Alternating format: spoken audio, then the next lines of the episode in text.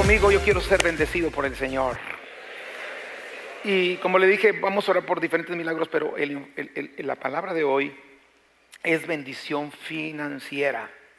Ahora yo quiero darle algunas bases importantes, porque no se trata solamente de, de, no se trata solamente de ser bendecidos, se trata de que la bendición nos haga bien. Porque mucha gente se enfoca en recibir la bendición, pero no piensa en qué va a ser la bendición con ellos. Y desgraciadamente si no estamos listos o preparados para la bendición, a veces la bendición nos saca del propósito. Y por eso a veces Dios tarda en sus respuestas, no porque Él, eh, por su soberanía, al usarla de manera arbitraria, Él quiera tardarse y tenerle ahí a usted todo emproblemado, sino que simplemente también Dios quiere tratar con nuestro corazón. Y en este tema de las finanzas, en el ambiente cristiano evangélico, hay, controversia, porque de alguna manera este tema también se ha usado de manera equivocada. Ah, también este tema eh, no se ha hecho con cautela y a veces, eh, a veces se ha usado como, para control, para manipular cosas que son totalmente contrarias al, propósito de Dios. Pero de ahí, de ahí que personas que dicen es malo pedir, pedir bendición financiera. Y los creyentes en Cristo, pero dicen yo no le pido a Dios financieramente porque, porque para mí es malo, no es una cosa buena. Otros pensamos que sí, Dios nos quiere bendecir. Y lo que yo creo es que todo depende de las motivaciones con las cuales nosotros o por las cuales nosotros pedimos la bendición del Señor. Hay quienes piensan, así lo, así lo predican incluso, que la limitación y la escasez eh, son regalos de Dios para llevarnos a un nivel espiritual más alto. Y Quizá habrá tiempos de limitación y escasez que Dios va a usar para llevarnos a un nivel más alto, pero no necesariamente Dios los pone para llevarnos a un nivel más alto. No sé si me estoy explicando. Y si, y si Dios lo pusiera, no es el propósito de que tú, estés en limitación y en escasez toda la vida. Se supone que mientras se cumple el propósito, no sé si me estoy explicando. Entonces también eh, hay quienes piensan, dicen, entre más limitado, entre más pobre estés, entre más escaso seas, espiritualmente serás mejor, serás más alto. Yo no creo que, así sea en el, en el, contexto de la escritura, yo no veo que ese es el contexto de la escritura. Por otro lado, hay quienes dicen, bueno, es que si estás eh, en escasez es porque andas bien mal. Y bueno, yo conozco gente que anda bien y está en escasez, no necesariamente es porque anda mal. A veces hay diferentes situaciones que se atraviesan en la vida por los cuales puede venir una situación de escasez. Entonces, los que defienden esa, esa postura dicen, eh, una señal de que estás bien es que seas muy abundante. Y si no eres muy abundante, es que tu nivel espiritual está muy bajo. Entonces, lo contrario a los otros, los que dicen escasez y limitación para que estés más alto. Y el que dice, no, eh, la abundancia, la abundancia es lo que, lo que, lo que da señal de que tú estás en un nivel espiritual mayor. Bueno, ni la abundancia ni la escasez determinan el nivel espiritual de una persona. ¿Está claro? Ni la abundancia ni la escasez. Lo que determina el nivel espiritual de una persona es su relación con Dios. Amén. Entonces, yo he llegado a la conclusión de que ser prósperos, financieramente hablando, no es ningún problema, es una bendición. Los veo muy convencidos. He llegado a la conclusión de que ser prósperos financieramente hablando no es un problema, es una bendición. Ahora, sí se vuelve problema. Una bendición que se puede volver problema. ¿Cuándo? Bueno, bueno, la prosperidad financiera que se obtiene de una manera ilegal, pues es mala. No sé si me estoy explicando. Ah, el problema, eh, podría ser problema cuando la fuente de donde la obtenemos ah, está incorrecta. ¿sí? Hay tres fuentes de donde podemos obtener la prosperidad. Número uno, de nuestro propio esfuerzo. Bueno, eso es, eso es noble. Dios nos dio capacidades y habilidades para poder ponerlas en práctica y ser bendecidos financieramente. El problema es que a veces la gente confía mucho en sus capacidades y habilidades y cuando tú eres próspero por tu esfuerzo, pues de pronto un error viene y echa abajo toda la prosperidad que tenías. Otros son prósperos porque el diablo los prospera. ¿Sabían ustedes que el diablo prospera a sus chicos? Sí, el enemigo les, para que sigan haciendo mal. Por eso hay, personas que dicen, no sé si le ha pasado a usted alguna vez, que dicen, mira, yo ni voy a la iglesia, Yo ni ando como tú de santurrón. Yo no estoy ahí aguantando al pelón ese de los miércoles.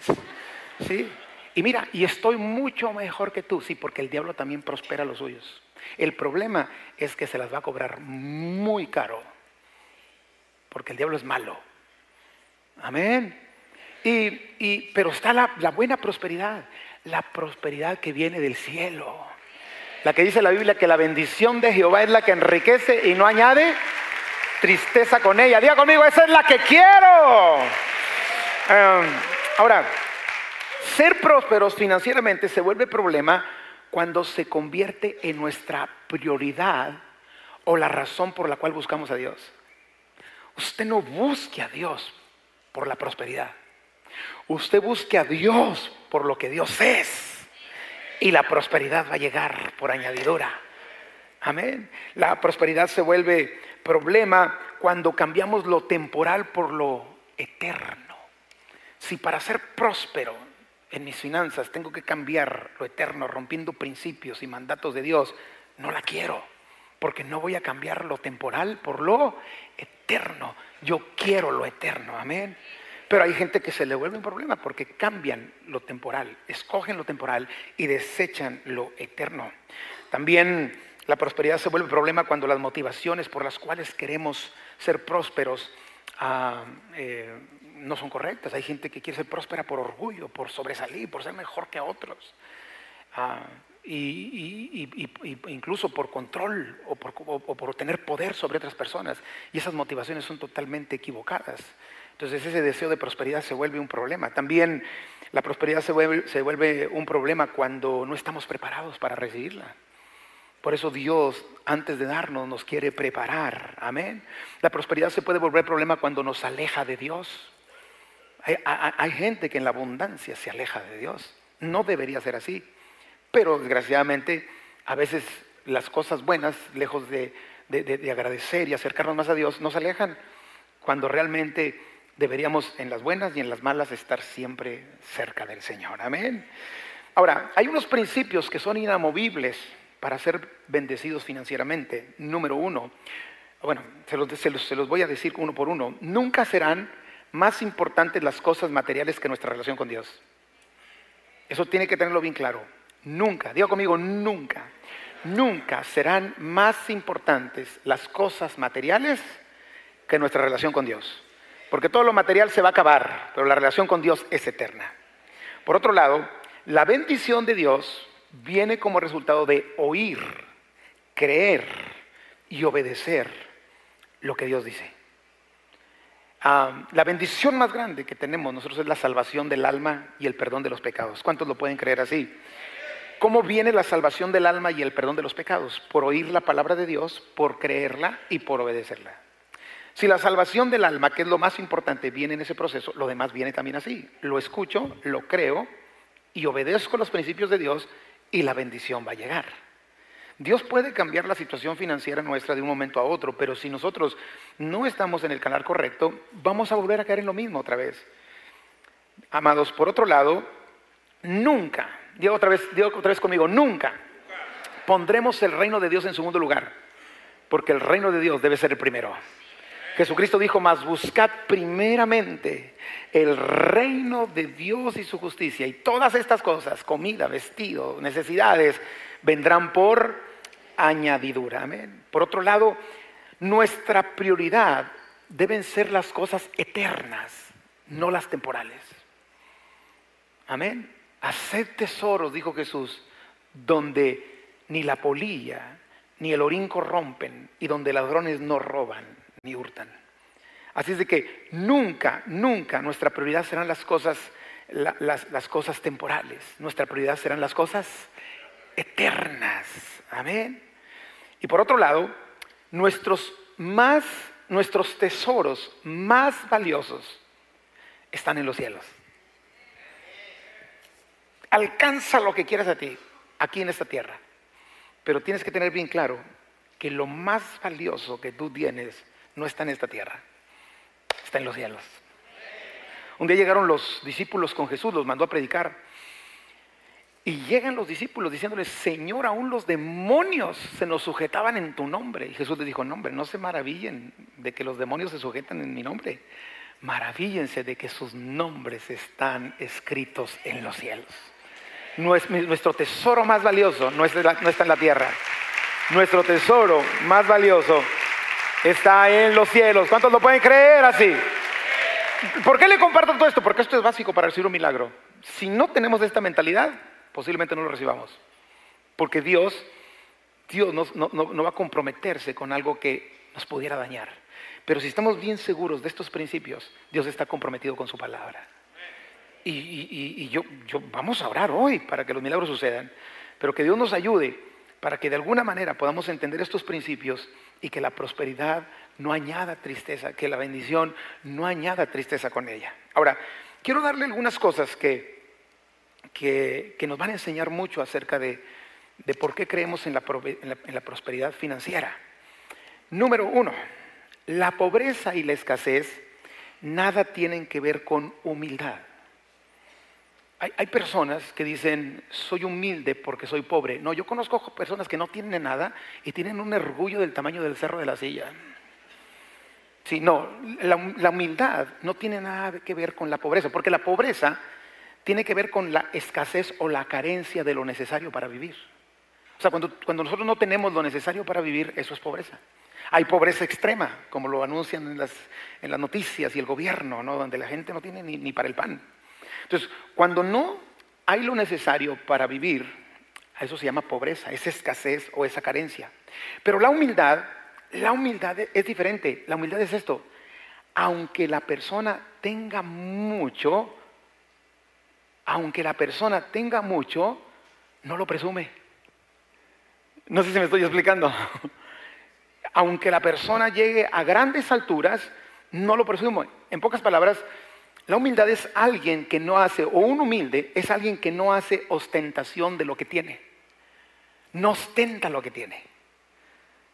Esa es humildad. Entonces, la pobreza tiene que ver con cosas físicas, materiales. La humildad tiene que ver con carácter y con el corazón. Por eso nada tiene que ver la pobreza con la humildad. Hay gente diciendo es que yo soy pobre, por eso soy humilde. No, hay gente muy arrogante.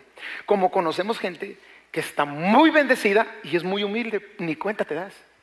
No sé si les ha pasado que de repente ven un tipo que dices, oye, oye, este, este es el dueño de esta empresa, no das ni un chicle por él.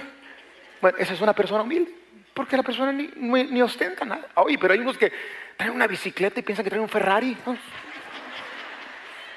¿Sí me explico? eso no es ser humilde, eso es ser arrogante, me explico. Muy bien, ahora, Número dos, Dios no hizo la pobreza. Se me dice que algunos todavía son del Antiguo Testamento y lo creen. Dios no hizo la pobreza. O sea, mire, Dios es tan sabio que Dios no creó al hombre, hizo todo. Toda la creación la hizo. Usted sabe que en seis días, el sexto, día hizo al hombre, al final. No hizo al hombre hasta que primero hizo lo que el hombre necesitaba. Por ejemplo, el primer día creó los cielos y la tierra, separó la luz de las tinieblas. El segundo separó las aguas de las, aguas. El tercero Dios creó la tierra seca, continentes, islas, mares, la vida vegetal. Usted vaya hasta Génesis 1, ahí está. En el cuarto día creó las estrellas, todos los cuerpos celestes, el sol, la luna. En el quinto día crea toda la vida que vive en el agua y también creó las aves. En el sexto día, Dios creó todas las criaturas terrestres, animales y bestias. Y al final, al final, creó al hombre. Pero eso, es algo lógico. ¿Cuántos de ustedes han tenido un bebé? Van, a tener un bebé. ¿Y qué hacen cuando, vamos cuando nos anuncian que vamos a tener un bebé? Usted se prepara para recibir al bebé, ¿no? ¿sí? O al menos que sea bien despistado, porque sí, sí los hay de repente, ¿verdad? ¿Sí? Que a la última hora, ¿dónde está Soriana para comprar pañales, verdad? Pero sí, sí, sí, los que tuvimos, hemos tenido hijos y tienes la manera de empezarlo a preparar su cuarto, y empezar a preparar su cuna, y empezar a preparar las cosas para que cuando llegue esa criatura linda que Dios nos da, ya tenga lo necesario. Bueno, Dios antes de crear al hombre creó todo lo que el hombre necesitaba y lo hizo de manera abundante. Ese es el deseo de Dios para el hombre. La ruina, la escasez, la miseria, la falta de las cosas eh, es a causa de que nos desviamos del plan de Dios. El plan de Dios no era la escasez. El plan de Dios no era la miseria. El problema es que nos desviamos del plan de Dios y eso ha traído la escasez, la pobreza, las deudas, todo lo que te ahoga, porque nos desviamos del plan de Dios. Incluso la carencia de recursos es por la maldad del ser humano en la tierra, la avaricia, la codicia, el pecado, la maldición del pecado, ¿sí? Pero Dios, Dios hizo suficiente, más que suficiente, para que toda la gente pueda estar bien. ¿Sí me estoy explicando? Pero el acaparamiento del ser humano, la codicia, el robo, la corrupción que impera en los países, de repente hace que la gente tenga pobreza. Pero, por ejemplo, nuestro México, nuestro México tiene recursos impresionantes para que todo el mundo vivamos bien. El problema es que a veces nos salimos, del plan original de Dios, los dirigentes se, salen del plan de Dios, los gobernantes se salen del plan de Dios y empiezan a hacer cosas egoístas, a practicar la avaricia, la codicia, el robo, la extorsión y todo ese tipo de cosas y todo eso empobrece. Por otro lado, diga conmigo, Dios hizo la abundancia. O sea, y te voy a decir una cosa, Dios no le preparó al ser humano solo lo necesario, le preparó más allá de lo necesario. Imagínese usted, vea el tamaño de Dios que tenemos.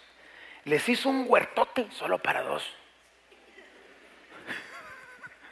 ¿Sí me estoy explicando? Les hace el huertón loco con árboles frutales y animales.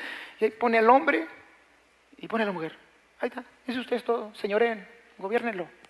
Dile que está a tu lado, mi Dios no es de Monterrey, papá, mi Dios no es de Monterrey. No es codo, amén. Dios hizo la abundancia, amén. Eh, entonces, eh, algunos, algunos dicen, bueno, Dios no me quiere en la pobreza, pero que me dé lo necesario. No, Dios te quiere dar en abundancia. Y tú dices, pero, pero, pero es que yo nomás quiero lo necesario. Pues qué egoísta eres, porque nomás piensas en ti. Piensa en aquellos que puedes ayudar cuando tengas abundancia. Amén. Y la Biblia dice que Dios va más allá de lo que podemos pensar o imaginar. Amén. Entonces, Dios no piensa en fracaso, ni tampoco piensa en escasez, ni tampoco en miseria. Ese es sobre Satanás. Dios no piensa en, el fracaso del ser humano. ¿Sí? Dios no quiere que el hombre esté en ruina ni en dolor. Hay un adversario que se goza al ver al ser humano hundido en la miseria y la escasez.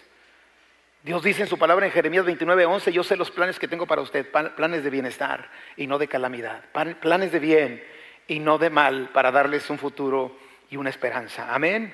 Diga conmigo, mi Dios es el Dios de abundancia. Ah, pero parece que no lo cree. Mi Dios es el Dios de abundancia.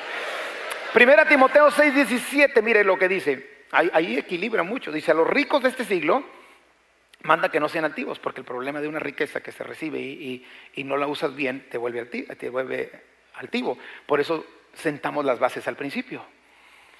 Hay que ser humildes, ¿cierto o no? Entonces les dice, a los ricos de este mundo les dice, sean humildes, no sean altivos, ni pongan la esperanza en las riquezas, las cuales son inciertas. Hoy están, mañana no están. ¿En quién debe estar nuestra esperanza? En el Dios vivo que nos da todas las cosas a cuentagotas. Ay, perdón, esta versión no está mal, ¿verdad? Que nos da todas las cosas. ¿En qué? Diga conmigo, mi Dios es abundante. En abundancia para que las disfrutemos. Dios quiere que tú tengas abundancia para que disfrutes y que los que te rodean disfrutes contigo. Amén. Disfruten contigo. Ahora, cuando hablamos de abundancia, no estamos hablando solo de dinero, estamos hablando de, bienes, de, no, solo de bienes, ni riquezas, ni dinero, estamos hablando de una prosperidad integral. ¿Cuánto le dan gracias a Dios porque tú puedes tener salud abundante? Amén. Una familia bendecida por el Señor. Amén. Paz en tu vida.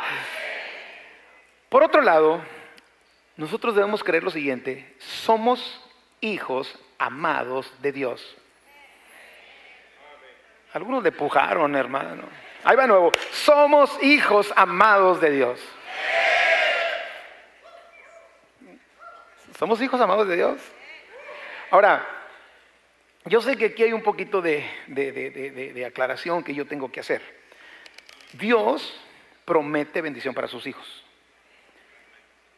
Los hijos de Dios debemos, la regla, la regla, debemos ser muy bendecidos porque somos hijos de Dios. Mateo 7, 9 y 10, Jesús dice, pues si vosotros, siendo malos, sabéis dar buenas dádivas a vuestros hijos, cuánto más vuestro Padre que está en los cielos dará buenas cosas a los que le pidan. ¿Sí? Entonces somos hijos de Dios. Ahora, aquí hay un problema. ¿Quién realmente es un hijo de Dios? Porque ahorita dije yo, todos somos hijos de Dios y todos, amén. Pero yo quiero dejar bien claro esto, porque esto es para tu bendición. No todos somos hijos de Dios.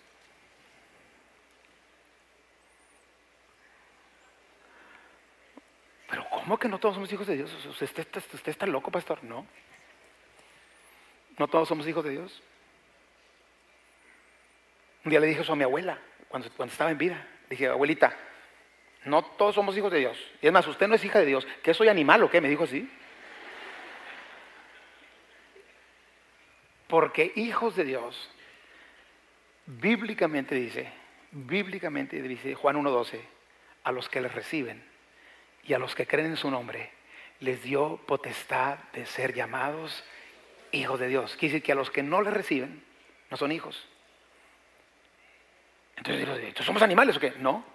Son hermosas criaturas de Dios. Una hermosa creación de Dios. Pero nosotros dejamos de ser solo criaturas para convertirnos en hijos cuando lo recibimos por Padre. Por eso Jesús dijo, por eso Jesús dijo en Marcos 16, vayan y prediquenle el Evangelio a toda criatura. No dijo, vayan y prediquen el Evangelio a todos los hijos de Dios. ¿Sí me explico? Vayan y prediquen el Evangelio a toda criatura. ¿Para qué? Para que esa criatura se vuelva un hijo. La bendición es que todos tenemos oportunidad de ser hijos de Dios. Amén. Todos. Dios no hace acepción de personas. Y aunque hay ciertas teologías que dicen que algunos no, dice la Biblia que todo aquel que en él crea no se pierda, mas tenga vida eterna. Y dice la Biblia que Dios quiere que todos los hombres sean salvos y vengan al conocimiento de la verdad. Porque todo aquel que invocare el nombre del Señor, ese será.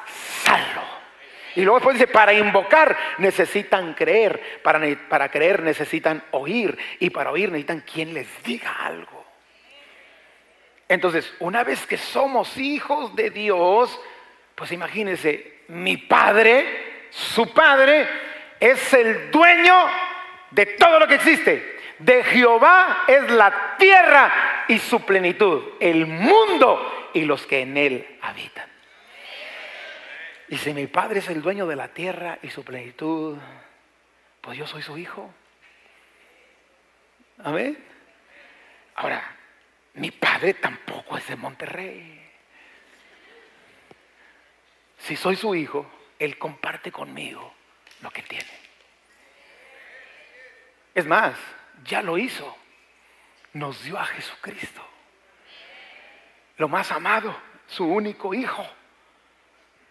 Y ya lo compartió con nosotros.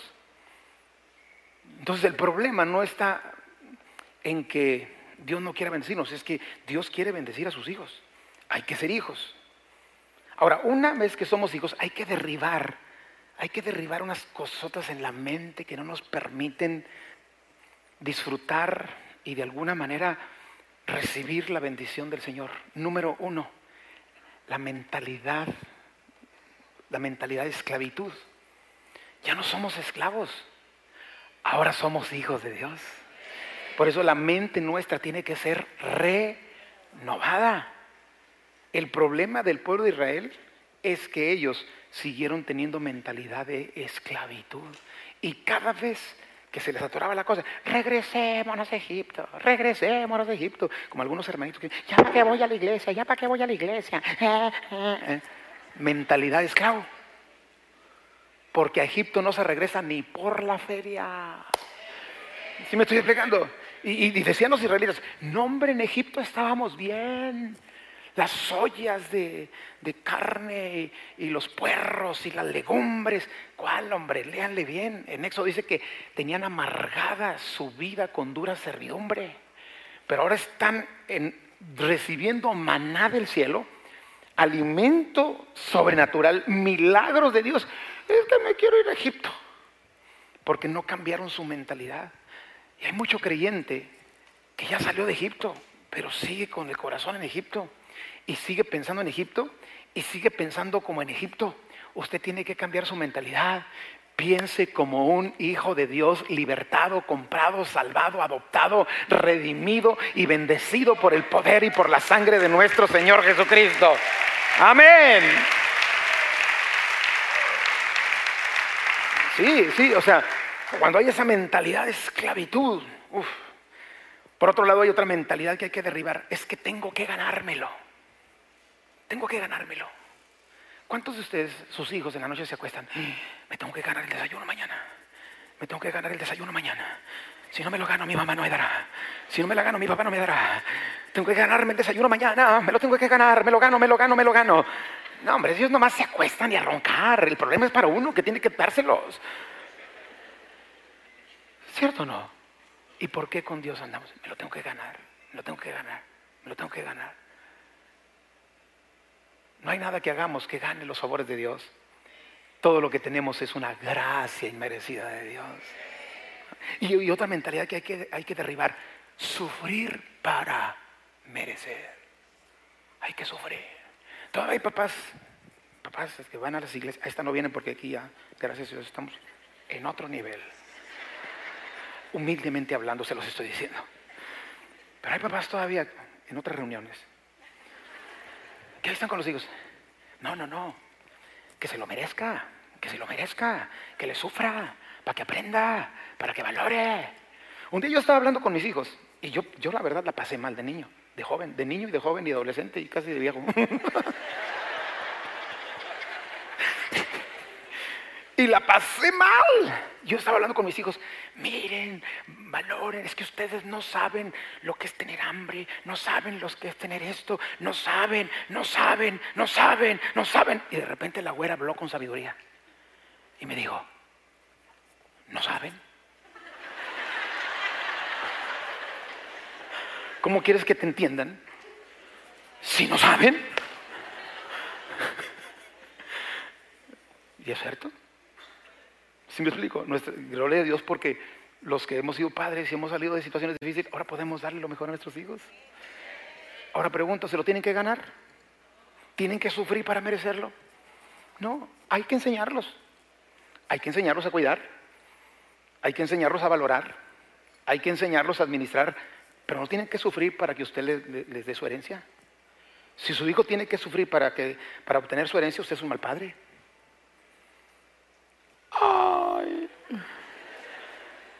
Con Dios no tienes que sufrir para recibir la herencia. Porque entre más sufra, hay gente que dice, entre más sufra aquí en la tierra, más bendición tendré en el cielo. Yo no creo en ese tipo de padre. Porque yo siendo malo, jamás me permitiría que mis hijos sufrieran para darles lo que necesitan. ¿Cierto o no? ¿Cuánto más nuestro Padre que está en los cielos? Ahora, claro, enséñales a valorar. Y ese le dijo, yo partí el piso, tú vas a partir de aquí. Todos los que somos padres, póngase esa meta. Mis hijos no van a, partir, no van a partir del piso donde yo partí. Mis hijos van a partir de aquí. Va a ser mejor. Y usted pídele a Dios y dígale, Señor, ayúdame y bendíceme para que en todas las áreas de mi vida mis hijos no partan del piso. Yo, con tu ayuda y con tu gracia, voy a hacer lo que sea necesario para que mis hijos partan de mis hombros. Y tus hijos por consecuencia van a ser mucho mejor que tú. Y tu satisfacción es ver a tus hijos mucho mejor que tú. Nuestro Padre Celestial se satisface, se alegra cuando nos ve bendecidos. Dele un aplauso, dele un aplauso fuerte. Dios ha preparado grandes cosas para sus hijos y el deseo de Dios es llenarnos de bendición. Dios nunca ha pretendido la escasez. Dios tiene más que darnos que nosotros le podríamos pedir, ¿cierto? Por otro lado, la voluntad de Dios, diga conmigo, la voluntad de Dios es bendecirnos. Diga conmigo, venga tu reino y hágase tu voluntad. Y la voluntad de Dios es bendecirnos. Dios no quiere que te falte nada. Salmo 23.1. Jehová es mi pastor y nada me faltará. Amén. ¿Por qué la voluntad de Dios es bendecirnos? Mire, le doy una lista rápida. Uno, ya lo dije, somos sus hijos. Dos, nos ama. De tal manera amó Dios al mundo. Amén. Por amor Dios entregó a su Hijo. A Dios no le cuesta nada hacer un milagro, Él lo hace y le place hacerlo. Solo hay que creer. ¿Por qué Dios me quiere bendecir? Para que otros vean quién es mi Dios. Él se quiere dar a conocer a través de lo que Él hace en ti en la vida de los que no le conocen. Él se quiere dar a conocer. Él quiere darse a conocer a través de ti a aquellos que no le conocen. ¿Cómo? Cuando vean las cosas maravillosas que Dios ha hecho en ti. Para testimonio de otros. Mire el Salmo 126, 2 y 3 dice, entonces dirán entre las naciones grandes cosas ha hecho Jehová con estos. Grandes cosas ha hecho Jehová con nosotros, estaremos alegres. Dios le dijo a Moisés, Éxodo 34, 10, le dijo, Moisés, yo hago pacto delante de todo tu pueblo, haré maravillas que no han sido hechas en toda la tierra, ni en nación alguna, y verá todo el pueblo en medio del cual estás tú, la obra de Jehová, porque será cosa tremenda la que yo haré contigo. Verá el pueblo en medio del cual estás tú. Amén. Ahora, imagínese usted, ahorita vamos a dramatizar este versículo. ¿Lo dramatizamos? Usted es Moisés. Amén. Y Dios le va a hablar. Bueno, no, yo no soy Dios, ¿ok? Pero voy a hacerle como con la voz así tronante, así, ¿verdad? Usted imagínese que Dios está hablando, ¿ok? Bueno, de hecho es su palabra y Dios habla en su palabra. Pero yo soy el canal, el tubo por el cual le va a hablar, ¿ok? Pero imagínese que usted está ahí delante de Dios y oye esto. He aquí yo hago pacto delante de todo tu pueblo.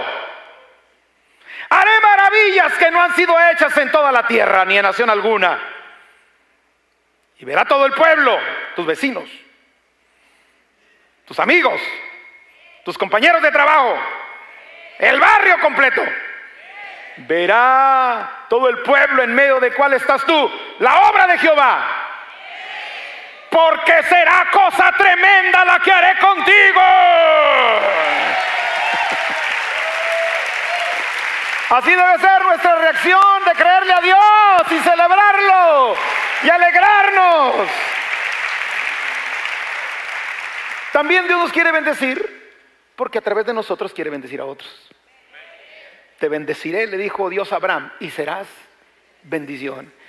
Y en ti serán benditas todas las familias de la tierra. Dios quiere que seamos bendición. Amén. canales a través de los cuales Dios puede bendecir a los demás. De tal manera que nos persigan las bendiciones del Señor. El Señor dice que más bienaventurado es dar que recibir, ¿cierto o no? Y que si damos, el Señor nos dará. ¿Sí? Yo, a veces, yo, yo sé que ha habido personas aquí nosotros siempre oramos por las ofrendas y decimos, Señor, bendice aquel que lo pudo hacer. Y te pedimos que bendigas aquel que no lo pudo hacer de igual manera. Porque yo sé que hay personas que han llorado porque quisieran ofrendarle a Dios y no traen. Y por eso nosotros nunca vamos a dejar de bendecir a nadie. Gloria a Dios por los que pueden dar. Que Dios los bendiga. Y los que no pueden dar, que Dios los bendiga para que el día de mañana lo hagan. Porque hay gente, hay gente que, ha llorado diciendo, ¿cómo quisiera yo ofrecerle a Dios algo? Pero no traigo. Pues yo quiero decirte, Dios no te quiere así. Dios te quiere bendecir para que tú seas de bendición. Amén. No aceptes quedarte en esa posición. No aceptes quedarte en esa situación. No lo aceptes. Pelea la batalla, lucha, ora, clama a Dios, busca qué puede ser lo que está impidiendo tu bendición. Por otro lado, Dios nos quiere bendecir para que su reino avance. Dios quiere avanzar su reino aquí sobre la tierra y lo hace a través de nosotros. Amén. ¿Por qué Dios nos bendice? Porque, porque le gusta bendecirnos, para su gusto y para su placer. Ahí lo que, mire lo que dice Jeremías 32, 40 y 41. Y haré con ellos pacto eterno que no me volveré atrás de hacerles bien y pondré mi temor en el corazón de ellos para que no se parten de mí y me alegraré con ellos haciéndoles bien. Y me alegraré con ellos haciéndoles bien. Diga conmigo, Dios se alegra haciéndome bien. Ahora, entonces, si la voluntad de Dios es bendecirnos, ¿cuáles podrían ser las causas de una probable escasez o limitación? ¿Se las digo de una vez? Son 170, ¿se las digo de una vez? Vamos a ver rápido algunas. ¿Cuáles podrían ser las causas por las cuales no estoy viviendo en esa vida abundante? Bueno, una de ellas puede ser el pecado. Tengo que decírselo, porque el pecado estorba la bendición de Dios. El pecado impide que los cielos se abran. La falta de rectitud y de justicia delante de Dios cierra los cielos. Gloria a Dios porque hay solución para el pecado. Se llama Jesucristo. Amén. La Biblia dice que el que encubre sus pecados no prosperará. Pero el que los confiesa y se aparta alcanzará misericordia. Mire cómo lo expresa el Señor a su pueblo en Jeremías 30, versículos 12 al 14. Porque así ha dicho Jehová, incurable es tu quebrantamiento y dolorosa tu llaga. No hay quien juzgue tu causa para sanarte, era la condición del pueblo. No hay para ti medicamentos eficaces. Todos tus enamorados te olvidaron, no te buscan. Porque como hiere un enemigo, te herí con azote de adversario cruel. ¿A causa de qué? De la magnitud de tu maldad y de la multitud de tus pecados. El, quebrantamiento incurable, la llaga dolorosa, vienen por la multitud y la maldad de nuestros pecados. Segundo, por olvidarnos de Dios. La ruina llega cuando nos olvidamos de Dios. Por eso Dios le advertía a su pueblo en Deuteronomio capítulo 8, 11, cuídate de no olvidarte de Jehová tu Dios para cumplir sus mandamientos, sus decretos, sus estatutos que yo te ordeno hoy. No, suceda que comas y te sacies y edifiques buenas casas en que habites y tus vacas y tus ovejas se aumenten y la plata y el oro se te multipliquen y todo lo que tuvieres se aumente y se enorgullezca tu corazón y te olvides de Jehová tu Dios. Cuando nos olvidamos de Dios, nos exponemos a la ruina. Y viene una serie de cosas más que ya no tengo la oportunidad de, leerlas. Una tercera causa de ruina es desplazar a Dios del lugar que le corresponde. Y Dios quiere el primer lugar en nuestra vida. Él quiere que los primeros pensamientos que salen en la mañana de tu cabeza no sea cuánto vas a vender hoy,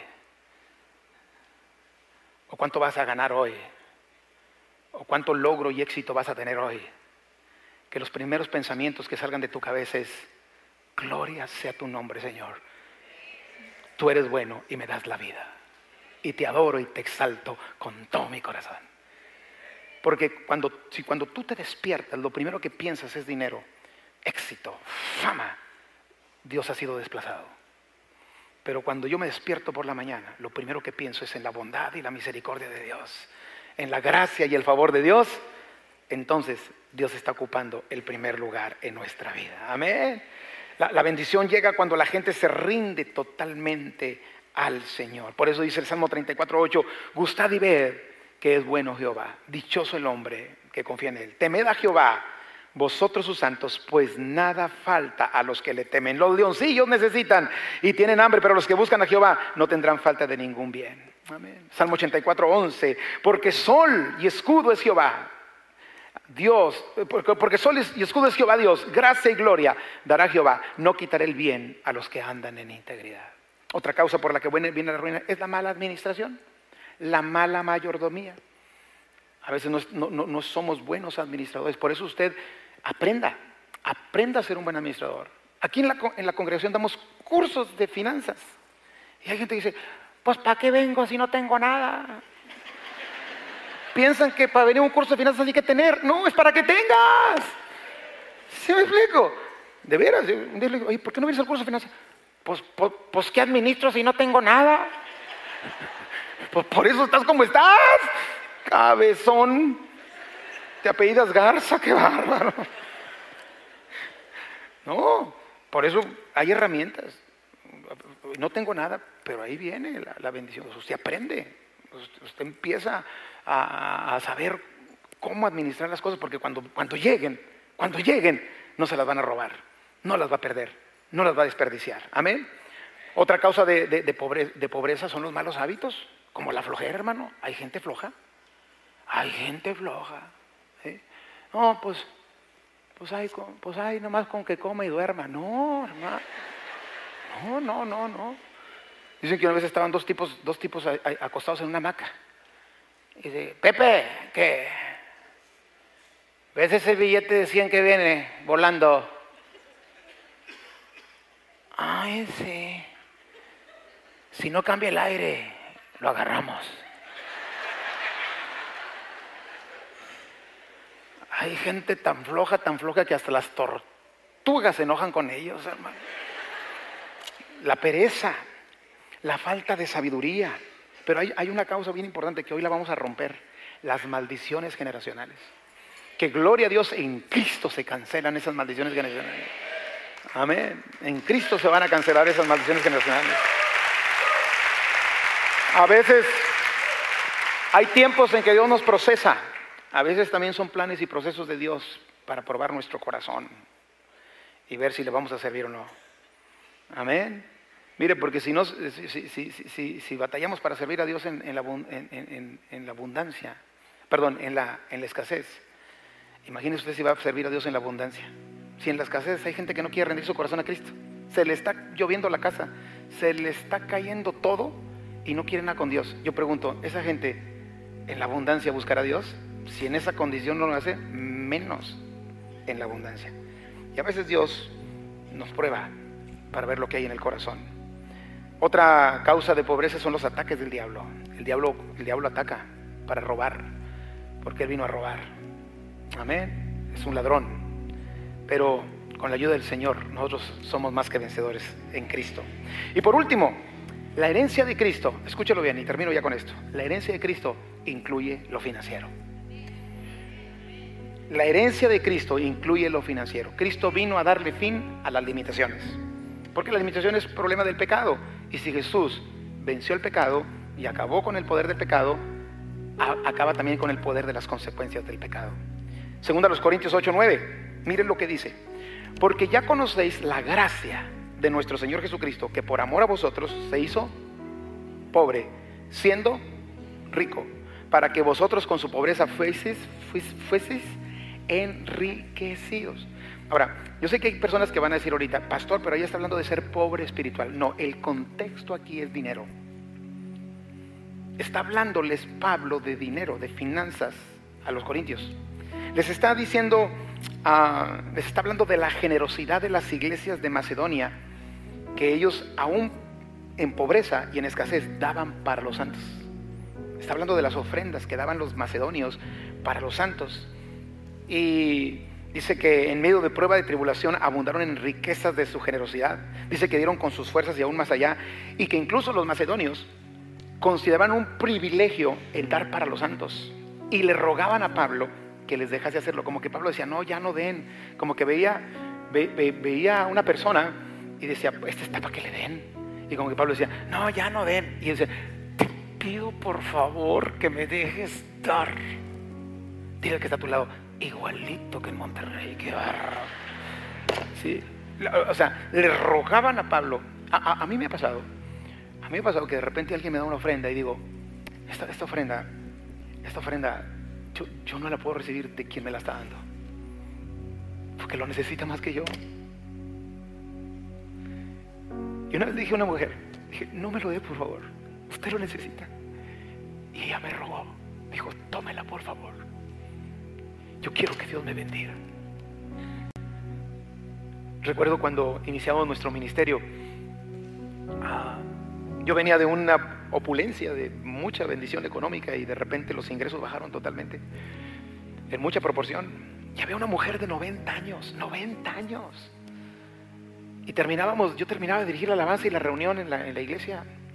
Y llegaba y me decía, Paquito, yo lo quiero mucho. Una señora de 90 años. Y sacaba 200 pesos. Y me decía, tenga estos 200 pesos. Y yo decía, esta señora de 90 años me está dando 200 pesos a mí. Pero esa señora, sin darse cuenta, me daba para que yo llevara a mis hijos al Car Junior el domingo. Porque yo un día le dije a Dios, lo único que te pido, yo te voy a servir y voy a dejar lo que tenga que dejar. Lo único que te pido es que nunca mis hijos tengan un, un deseo que no les pueda cumplir. No una necesidad. Y a ellos les gustaba mucho ir al Car Junior. Entonces la hermana me daba los 200 pesos. Y yo decía, ya llegó Car Junior. Pero al principio, cuando, cuando, inició, cuando iniciaba, yo decía, no, esta mujer está para que le dé. Y ella me decía, no, permítame bendecirlo, porque Dios a mí me va a bendecir. Y es lo que estaba diciendo Pablo de los macedonios. Y entonces, cuando les termina del contexto, dice, bueno, ya conocéis ustedes la gracia de Jesucristo, que siendo rico, se hizo pobre, para que con su pobreza ustedes sean enriquecidos. Termino con lo que dice Romanos 8:32. Bueno, dos versículos más y nos vamos. El que no escatimó ni a su propio Hijo, sino que lo entregó por todos nosotros, ¿cómo no nos dará también con él todas las cosas? Romanos 8, 16 y 17. El Espíritu mismo da testimonio a nuestro Espíritu de que somos hijos de Dios. Y si hijos, también herederos de Dios y coherederos con Cristo, si es que padecemos juntamente con Él. Galatas 4:7. Así que ya no eres esclavo, sino hijo, y si hijo, también heredero de Dios por medio de Cristo. Así es de que vamos, vamos a venir por nuestra bendición el día de hoy. Gracias.